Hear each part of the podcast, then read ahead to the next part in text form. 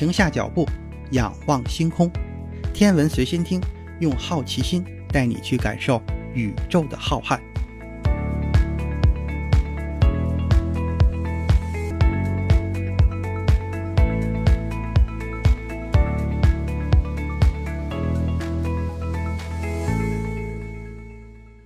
心如宇宙大，世界全装下。本节目由喜马拉雅独家播出。欢迎收听原创严选。上一期节目的结尾，咱们说到了温伯格借用柏拉图的洞穴预言，反映出了二十世纪六十年代末量子理论物理学家们的心情。他们当时是想尽力让自己的研究方法与预言里边的影子相符合。在数学问题变得严峻的时候，还要对理论进行填补，或是寻找所谓的变通的办法。他们取得了突破，但是很少有人认为他们是成功的。而那些突破，以现在的眼光来看，也已经都是过时的理论了。实验粒子物理学家们则面临着另一个任务，他们的使命是让更多的光子进入洞穴，使影子更加明显、更加清晰。更好的揭示影子产生背后的真相，这意味着需要建造越来越大的粒子加速器。一九五七年的十月，苏联抢先发射了第一颗人造卫星，这颗卫星每九十八分钟绕地球飞行一周。还是这一年，位于莫斯科以北一百二十千米的杜布纳联合核研究所。建造完成了能量高达十 G 电子伏特的质子同步加速器。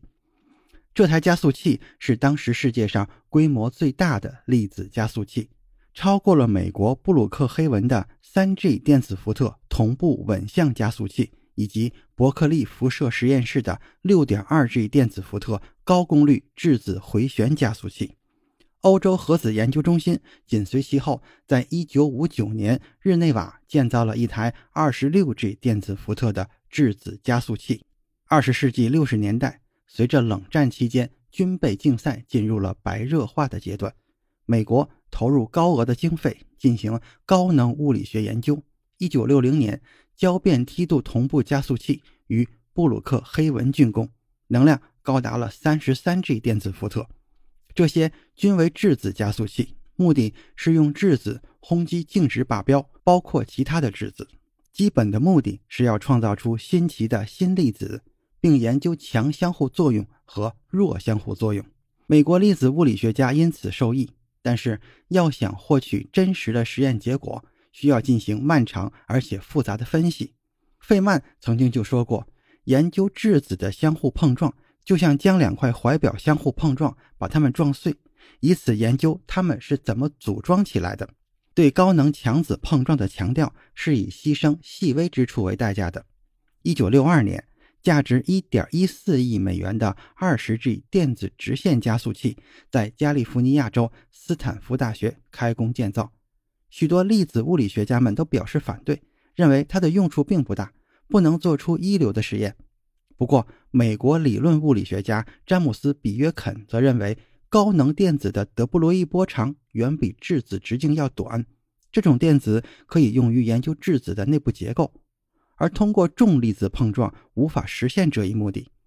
更重要的是，这些高能电子可以揭示质子内部深处是否有点状的成分。1909年的盖格马斯登实验神奇地揭示了原子的内部结构。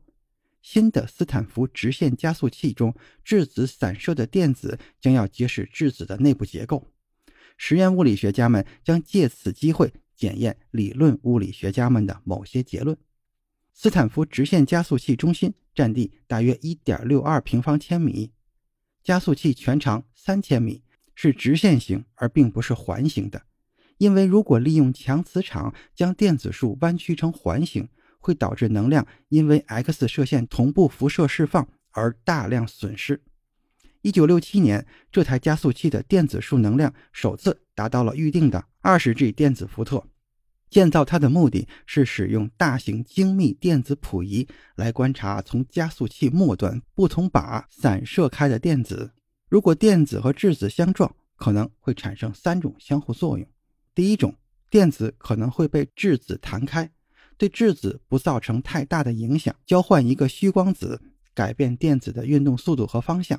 但是两个粒子本身都保持完整，这种弹性散射能产生能量相对较高的电子，而且它的能量聚集在某一个峰值。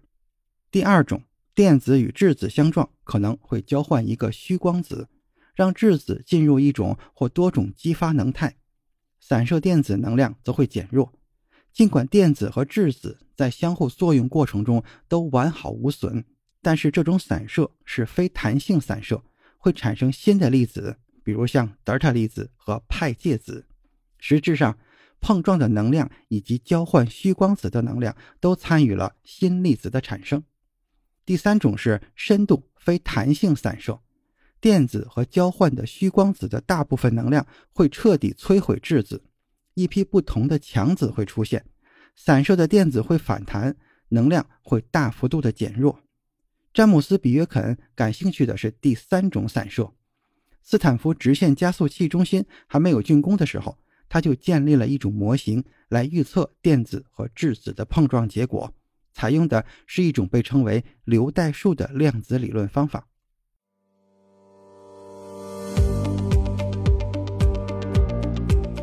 您正在收听的是由喜马拉雅独家播出的《天文随心听》。喜欢节目，请订阅专辑，也可以马上搜索并添加微信“好学蜗牛”的全拼，只需这一步，你就可以随时找到主播了。赶紧来吧，就差你了。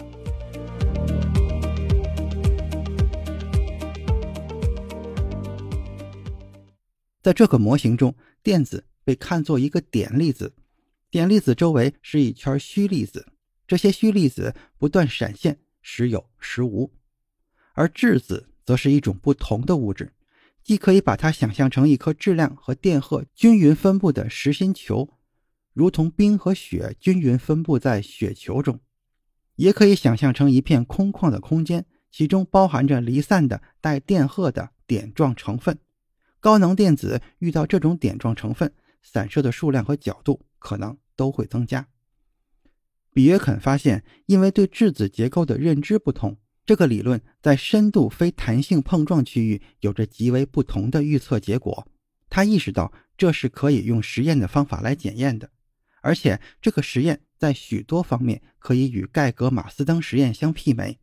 后者证明了原子的质量集中在带正电荷的原子核内，正如阿尔法粒子与钯金原子的散射让我们了解了原子的内部结构一样。我们也可以通过观察电子与靶质子散射来了解质子的内部结构。比约肯推测，这种点状成分可能就是夸克，并且对可能产生的散射电子的能量谱进行了计算。但是他并没有完全相信夸克的存在。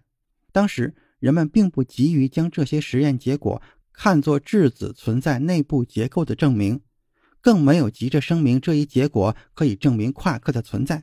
而且，即使是在加速器中心，麻省理工学院的实验小组内部成员之间都存在着意见分歧。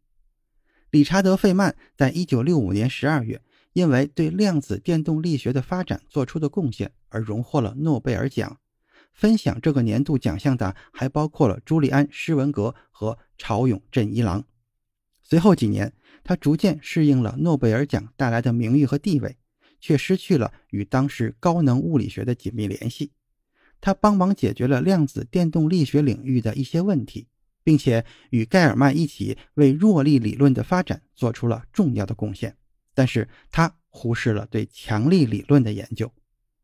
一九六八年的六月，费曼构建了一个有关强子理论的框架。他猜想强子中存在着点状的成分，并将这个结构命名为部分子。意思是强子的组成部分。这种部分子模型并不是基于某个具体的量子场论，而只是他的个人猜想。他想知道，如果强子是由部分子组成的，会产生什么结果？费曼在脑海中构建了一张两个强子碰撞的图像。根据狭义相对论，强子高速运动的时候，他可以看到另一个强子的形状并不是三维立体形状。而是一个二维平面的饼状。如果这些饼面上分布着微小而坚硬的部分子，那么强子之间的碰撞实际上就等于一系列部分子之间碰撞的总和。费曼在一九六八年的八月听说了加速器中心麻省理工学院的实验小组在研究非弹性散射的消息，第二轮实验即将开始，而物理学家仍然不知道怎样解释上一年的数据。比约肯当时并不在现场，但是费曼看到了肯德尔的图后，费曼知道图里边暗示着一些信息，但是他也不确定这些是什么。这张图与质子内的点状成分，就是部分子的动量分布有关。其实，只要将肯德尔绘制的函数在横轴上取倒数，曲线图就变成了概率分布图。每一个点都是电子与携带质子总动量特定部分的部分子发生碰撞的概率。比约肯其实已经得出了费曼此刻得出的结论，只不过他用的是一种流代数语言。费曼得到机会阅读比约肯的论文之后，承认比约肯首先做出了这个发现，但是费曼再一次使用更简洁、更丰富、更直观的方式描述了实验的事实。一九六八年的十月，他回到加速器中心做了有关部分子模型的讲座，受到了热烈的欢迎。突然间，部分子成了加速器中心的物理学家争相讨论的话题。而且，连诺贝尔奖得主都热情地接受了这一个大胆的想法：部分子就是夸克吗？费曼不知道，也不在乎。加速中心的理论物理学家们建立了一些模型，认为部分子是被剥离了它虚粒子云的派介子和质子。但是不久之后，一种详细的基于三个夸克的部分子模型就出现了。到1970年，实验人员。又使用液态刀把进行了实验，仔细区分影响质子散射的因素之后，可以确定中子的等效结构函数，从而以同样的方式探测其内部的结构。这些实验很难实施，而且过程并不是一帆风顺。一个描述电子与质子碰撞以及电子与中子碰撞的理论模型表明，深度非弹性散射的程度应该取决于。部分电子成分的电荷的相对强度。如果认为部分子就是夸克，那么中子散射事件与质子散射事件之间的比值应该是它们夸克成分电荷平方和的比值。实验结果虽然排除了各种相互矛盾的理论，但是似乎也不利于带分数电荷的夸克的模型。理论物理学家们大显身手，努力用现有的模型。让这些结果合理化。其实，早期实验研究就已经表明，部分子是自旋为二分之一的费米子。欧洲核子研究中心研究了质子对中微子的深度非弹性散射，实验结果提供了进一步的佐证。到1973年的年中，夸克正式到来。他们虽然在一定程度上被认为是大自然开的一个奇怪的玩笑，但是如今。他们已经迈出关键的一步，并逐渐被接受为强子实实在在的组成部分。仍有一些问题找不到答案。如果二十 G 电子伏特轰击的是质子和中子内电荷为分数的夸克，导致靶核子被摧毁，那为什么从来都看不到自由的夸克呢？更让人担忧的是，质子和中子内的夸克表现得好像是它们基本都是相互独立的。夸克有可能在中子内部自由地游荡，这怎么可能呢？当然，强力必须保证夸克被紧紧地束缚在中子之内，但是这种束缚紧到使它们永远禁锢在中子之内吗？这个问题咱们下次再说。